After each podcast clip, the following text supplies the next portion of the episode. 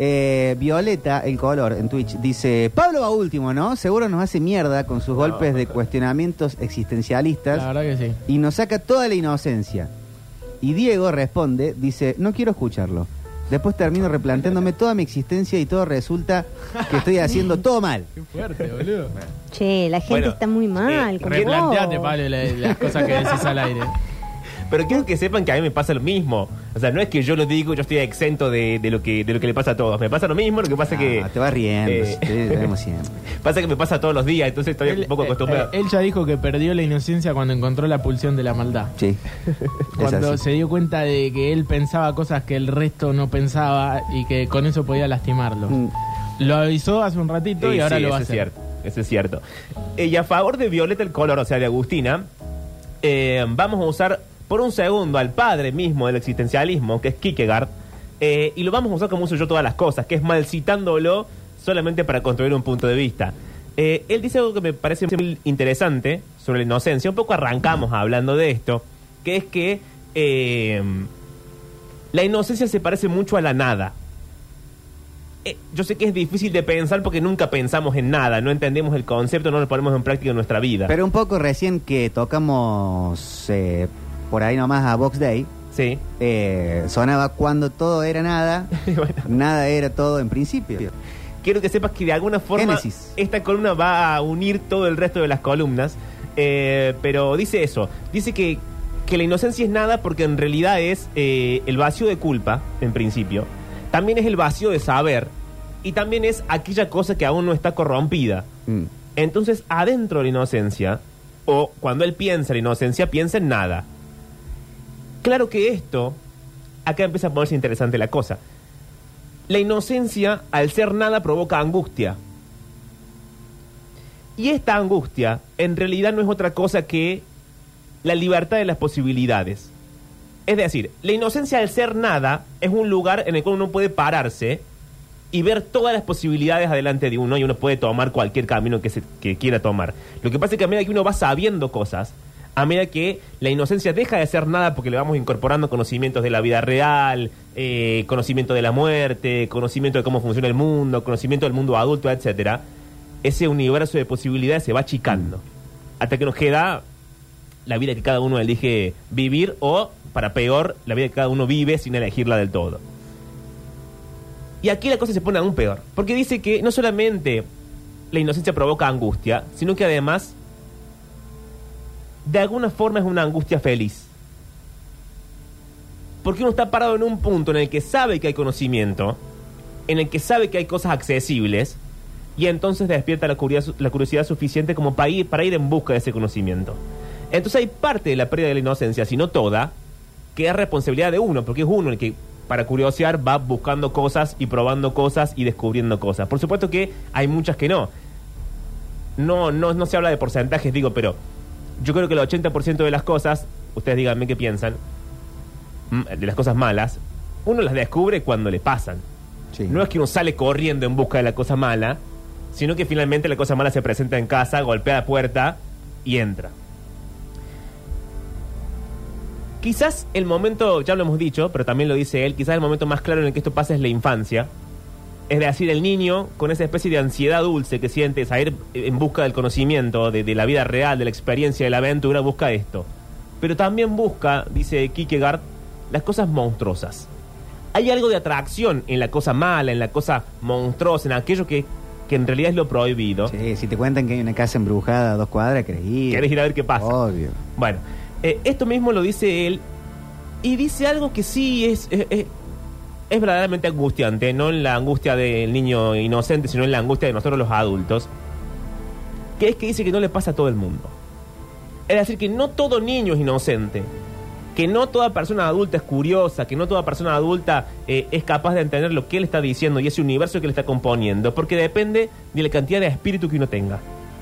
Es decir, hay niños que tienen más espíritu que otros, y entonces sí es un niño que vive la ausencia de conocimiento como algo que tiene que salir a, a obtener todo el tiempo, como, como si el mundo fuese algo que uno puede comerse.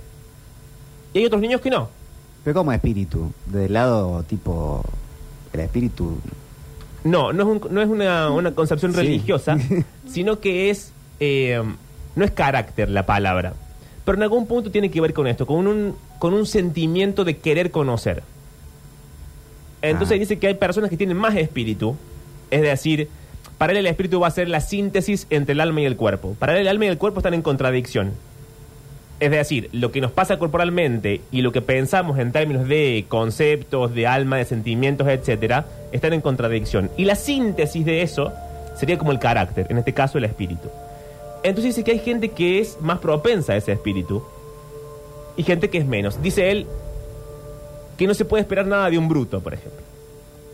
Que la persona bruta, no bruta no en el sentido de ignorante, no porque no haya tenido acceso a las facultades de conocer, etcétera, sino como si hubiese una brutalidad anterior, como si hubiese algo que algunas personas tienen y otras no, que los hacen capaces de conocer, entender eh, el funcionamiento del mundo, o al menos de querer hacerlo, no sé si eh, finalmente entender del todo Qué bruto de no ser curioso, la cuestión de esta del, Algo del- así. del, del espíritu. del espíritu, de estar como, que- tener el alma muerta, Mm. básicamente.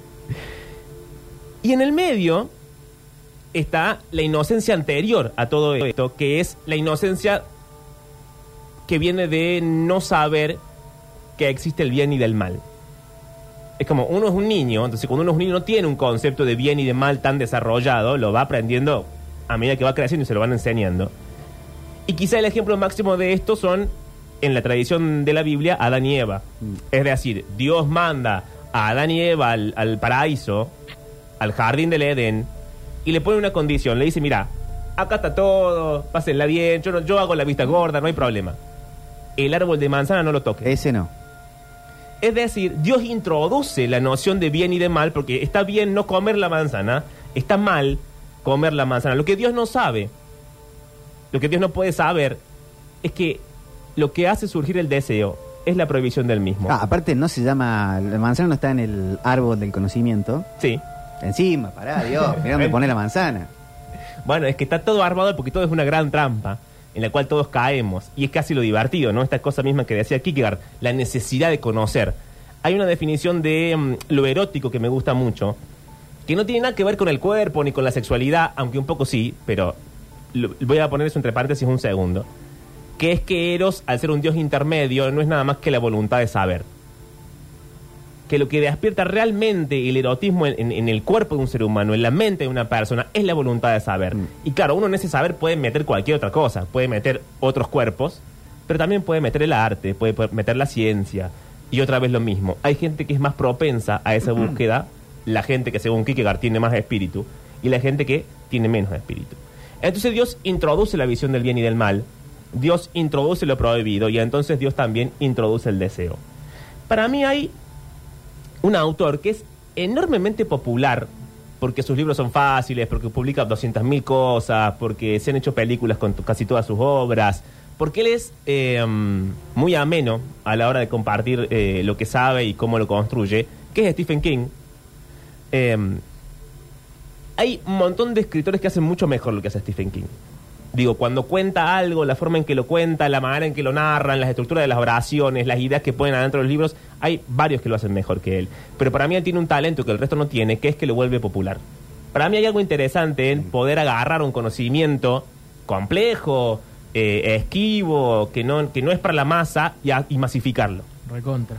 que es algo muy parecido a lo que hace Dolina, por ejemplo, con algunas cosas que voy a decir, ¿cómo hago para explicar en un programa que es, además, en principio es de humor, cómo hago para meter una cita de Roland Barthes? Bueno, va mete, digamos, tiene como esa, esa cintura. Y en muchos libros de Stephen King, si no en casi todos, para mí la gran trama y su gran preocupación, generalmente un escritor tiene dos o tres obsesiones. Eh, es decir, dos o tres temas que trata en todos los libros, en todas las tramas, de todas las maneras posibles. Quizás la de Stephen King, más allá de la cuestión del terror, que ya hemos dicho que, la te- que el terror no es más que una excusa para hablar de otra cosa. Pero para mí el gran tema de Stephen King es la pérdida de la inocencia. Casi todos sus protagonistas son niños. Mm, sí. Si ustedes recuerdan, quizás han visto It, por ejemplo, que es lo que ahora se ha hecho es lo más popular. Los protagonistas son niños. Y lo que les pasa a esos niños, como le pasa en casi todos los libros de Stephen King, es que están en ese borde finito en el cual tienen que transformarse en adultos. No porque tengan una edad que dice, bueno, a partir de ahora sos adulto, como se pensaba antes, sino porque la vida real los va empujando a la adultez. Porque lo que le sucede es tan violento, tan grave, tan feo, que inevitablemente el niño va cayendo a la adultez y se defiende de una forma completamente inocente, que es creando alrededor una historia de terror. Siempre, perdón, y cuando no son niños los protagonistas, que ya son adultos, siempre eh, se parte de un trauma de la, de la infancia, ¿viste? Eh, por, ejemplo, en Misery, que, que no es eh, una niña la protagonista, eh, el trauma lo trae de, de niño, ¿viste? Como que todo se rompe ahí. Sí, bueno, el resplandor es alcohólico, entonces también hay como una vulnerabilidad, siempre está el personaje puesto en un estado eh, donde no, digamos, donde no es protagonista de, la, de, de lo malo, sino que es eh, víctima de todo lo que le pasa alrededor. Sí, recién sonó una canción de los Ramones que hicieron Pet Cemetery. Yo esta noche, encima no está mi mamá. Esta noche no duermo. Ah, es cierto que estoy casado.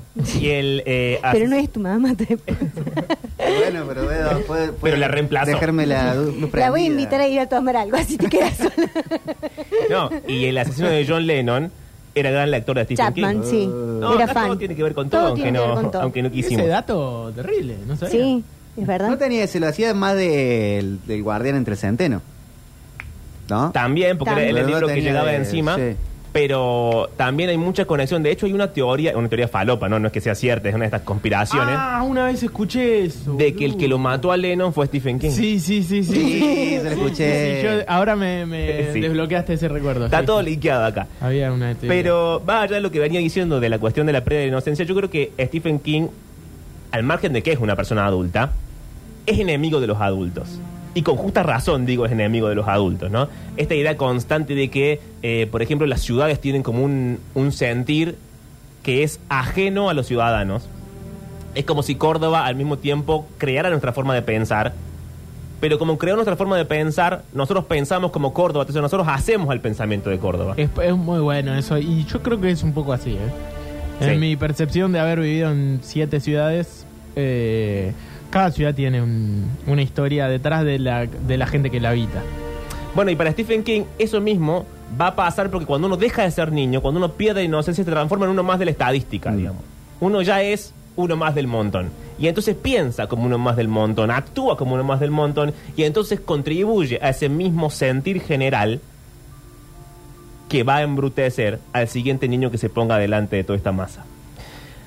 Hay un- una película de la cual ya hablé cuando hacía el- otra columna, eh, que es Cuenta conmigo, Mm. Búsquenla y véanla porque es muy linda. Allá que está eh, River Phoenix Sí, eh, y que después se muere, digo, tiene, tiene como una cosa trágica alrededor y, y linda, porque River Phoenix era, era, era muy lindo antes de morirse. Eh, River Phoenix es el hermano de Joaquín Phoenix. exacto. Ah, mira. Y esta, esta historia cuenta algo que está en su libro Las Cuatro Estaciones, eh, que básicamente son cuatro cuentos distintos que suceden uno en cada estación, el verano, el otoño, la primavera, el invierno. La, historia en la que está basada esta película se llama El Cuerpo, eh, eh, forma parte del otoño. No curiosamente, el subtítulo es El otoño de la inocencia. Y cuenta la historia de cuatro amigos que van a buscar un cadáver. Se enteran casualmente que hay un cadáver y entonces dicen, bueno, ¿qué tal si vamos a ver el cadáver? A todos les parece la idea más maravillosa del mundo. Por lo que decíamos antes, esta voluntad de querer saber Sí. cómo son las cosas, aun cuando sea algo terriblemente monstruoso. Y lo que hay muchas veces eh, se ha planteado en algunas eh, charlas, eh, lo que atamos la, el- el- la búsqueda de la aventura con la amistad. Que al compartir, al buscar esas eh, aventuras, no, no sé, no, nos juntamos más. Sí, de hecho en el libro hay un momento que es hermoso, porque es hermoso por lo pavo del asunto. Creo que Stephen King sabe muy bien construir lo doméstico, lo cotidiano, la pavada en algo trascendental. Están yendo con bicicleta, con los cuatro amigos, van en bici a buscarle el cadáver. En un momento se quedan abajo de un árbol, uno dice, bueno, ¿quién trajo comida? Nadie trajo comida porque son niños finalmente. Juntan moneditas, uno va, se cruza a comprar algo en el almacén. Y cuando vuelve, que es el protagonista de la historia, ve al resto de sus amigos, otros tres amigos que están paveando, se están pegando, están peleando por algo, quién es más cobarde, quién es menos, etcétera. Y dice, y lo dice siendo adulto, porque el narrador ya es adulto cuando cuenta la historia, me di cuenta que a los 12 años tuve mis verdaderos amigos y finalmente nunca pude recuperar algo parecido a eso. Y le pregunta a los lectores, ¿y ustedes? ahí acaba el capítulo y arranca con, otra puta. parte. Sí. Todo el tiempo la historia va a hacer esas cosas que son golpes de efecto. Digo, pues yo a veces me quejo de los golpes de efecto cuando lo hacen otras personas que no voy a nombrar, pero no dejan de ser golpes de efecto, pero en este caso resultan completamente efectivos, porque están como bien, bien logrados, bien encajados, bien llevados. Al margen de eso, al margen de que los niños terminan de perder la inocencia cuando encuentran efectivamente el cuerpo, es decir, cuando son conscientes de la muerte, antes de eso, a cada personaje, a cada protagonista le va a pasar algo en su vida privada que los va a ir marchitando. Porque también es cierto que para Stephen King la adultez es irse marchitando a medida que pasa el tiempo. Bueno, para Stephen King y para la biología, ¿no? Pero en este caso estamos hablando de, eh, de, de la mentalidad o, o de lo que la- pasa La dentro de uno metáfora también de, de eso. de eso mismo. Y en un momento, el protagonista principal, que es el escritor que ya de grande cuenta y nos cuenta a nosotros la historia de sus, de sus amigos, nos va a poner al tanto de que él tenía un hermano más grande que se murió. Fíjense lo trágico del asunto. Porque no solamente va a hablar de un niño que recuerda a su hermano más grande muerto, sino que además nos va a contar que no tiene ninguna relación con el hermano más grande. Entonces, en sentido doble, desmonta la primera idea, que el niño, ante la muerte, va a mal reaccionar porque está demasiado atado a la vida. El niño entiende perfectamente la muerte. Y la segunda cosa que desmonta, que en realidad todos los hermanos se aman y se adoran tanto como cuando si uno muere, el otro va a recordarlo y llorar todo el tiempo. No se los voy a adelantar porque les quiero leer un fragmentito. Pero en un momento, presten atención, porque en un momento él se da cuenta que no está llorando por el hermano muerto. Y fíjense por qué sí está llorando. Perdón, ¿puedo Sí. agregar una cosa? Que Lo todo que está conectado con todo. Em, River Phoenix se muere en los brazos de Joaquín Phoenix. Eh, El ese hermano. El hermano. O sea, era su hermano mayor, River, y parece ser que ellos estaban en un lugar, en una especie de bar, o sea, ya era muy popular River, era como Era un boliche en Los Ángeles. Claro, era, no sé, a la altura de Brad Pitt, Leonardo DiCaprio, era como Claro, que claro. él apuntaba a eso.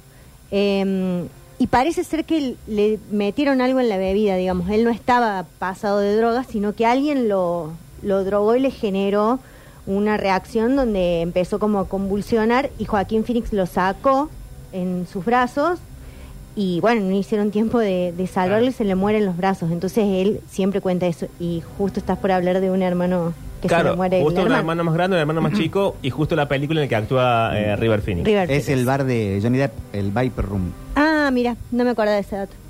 Ese Johnny Depp también Sí, Johnny está Depp metido en una, Depp, che. sí. Córrete de alguna. Claro, una sí. sola, Un deja que radar en esta no fui.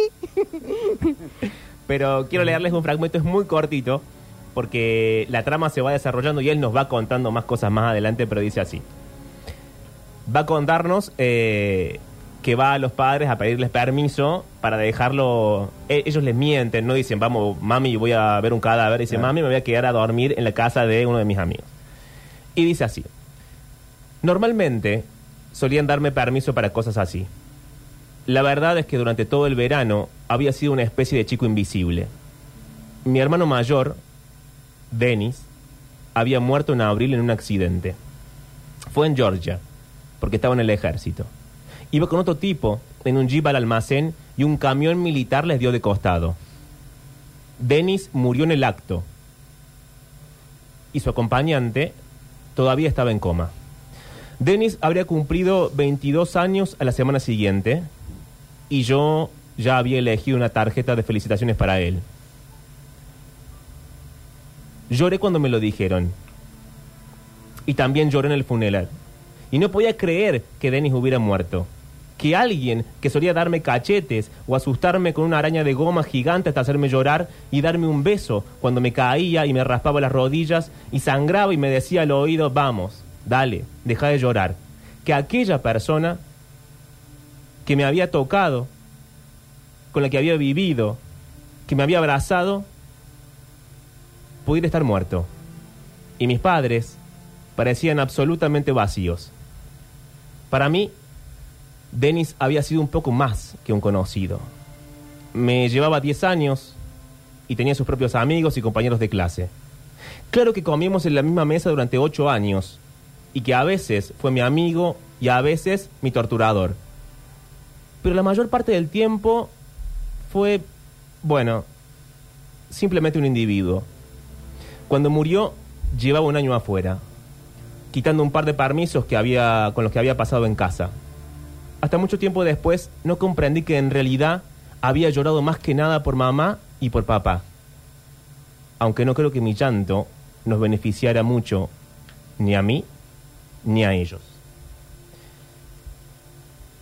La historia va a insistir en esto, en que en realidad lo que hace que uno pierda la inocencia es la presencia de la muerte, en mayor o menor medida. Pero también va a insistir en otra cosa que me parece quizás la más divertida, para no quedarnos todos deprimidos siendo de las 5 y 52, es que al mismo tiempo que nos cuenta este horror, al mismo tiempo que nos hace y nos, nos hace pasar por la muerte del hermano, nos hace pasar por la muerte del chico que cuyo cadáver van a buscar que lo atropelló un tren, al mismo tiempo que nos enteramos que uno de los amigos eh, en realidad no ve de lejos y no escucha porque el padre agar- le agarró la cabeza y se la puso contra la cocina.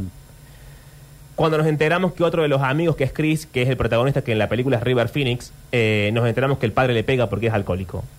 Nos va a hacer pasar por todos esos estados, pero al mismo tiempo nos va a, contar que, nos va a contar que los nenes se aman.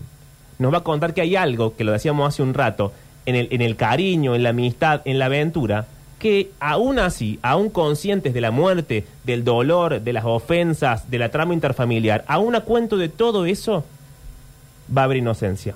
Y que la inocencia está, en este caso, en que los niños efectivamente se quieren tanto como para, para proponerse, che, vamos a ver un cadáver, agarramos las bici, atravesamos la vía del tren, ¿Pinta? acampamos y vemos qué pasa, y todos responden que sí. Hasta acá eh, el especial de inocencia, hasta acá Stephen King y hasta acá las cositas sueltas de Kierkegaard y el existencialismo. Ya venimos con el cierre de Metrópolis en el día de hoy.